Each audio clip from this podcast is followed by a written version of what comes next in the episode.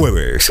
El día ya empezó y esto es lo que tenés que saber para arrancar en Notify. Vamos a las noticias, arrancamos a informarnos. Bomberos de Córdoba combaten cuatro focos de incendio en las sierras. Los dos frentes más complejos son los que están entre Potrero de Garay y San Clemente y el que se encuentra entre Intillaco y Atos Pampa. El fuego iniciado en San Clemente se extendió hasta Potrero de Garay y ayer arrasó con 80 viviendas. Desde el gobierno provincial confirmaron que en la tarde del día miércoles fueron contenidos los focos de Capilla del Monte y Tras la Sierra.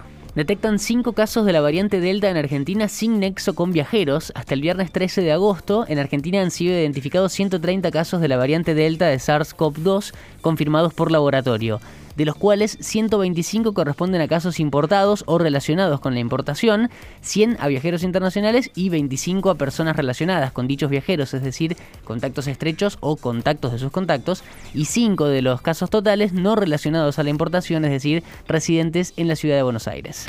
Los precios mayoristas subieron un 2,2% y el costo de la construcción avanzó 5%. Según informó el INDEC, con esta suba en lo que va del año, los precios mayoristas acumularon un aumento del 32,7% y el costo de la construcción del 30,4%. 200.000 estatales pueden ser convocados al trabajo presencial en septiembre. La medida comprende a la Administración Pública Nacional y sus organismos descentralizados. Se aplicarán con protocolos para el cuidado de la salud, dijo la Secretaría de Gestión y Empleo Público de la Jefatura de Gabinete. A partir de hoy, los comercios recibirán la acreditación de pagos con tarjetas de débito en 24 horas hábiles. Los comercios recibirán desde este jueves los saldos de sus ventas con tarjetas de débito en un día hábil, en un contexto en el que el Banco Central apunta a un mayor uso del dinero electrónico. Las entidades bancarias habían acordado a principios de julio con la autoridad monetaria acortar el tiempo de acreditación en la cuenta de los comercios las ventas con débito.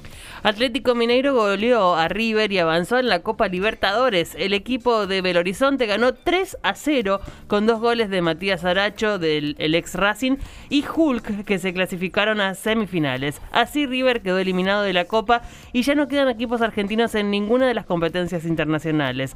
Hoy se completará el cuadro de semifinales con el partido entre Barcelona y Fluminense. En la ida empataron 2 a 2. Notify, las distintas miradas de la actualidad para que saques tus propias conclusiones. De 6 a 9, Notify, plataforma de noticias.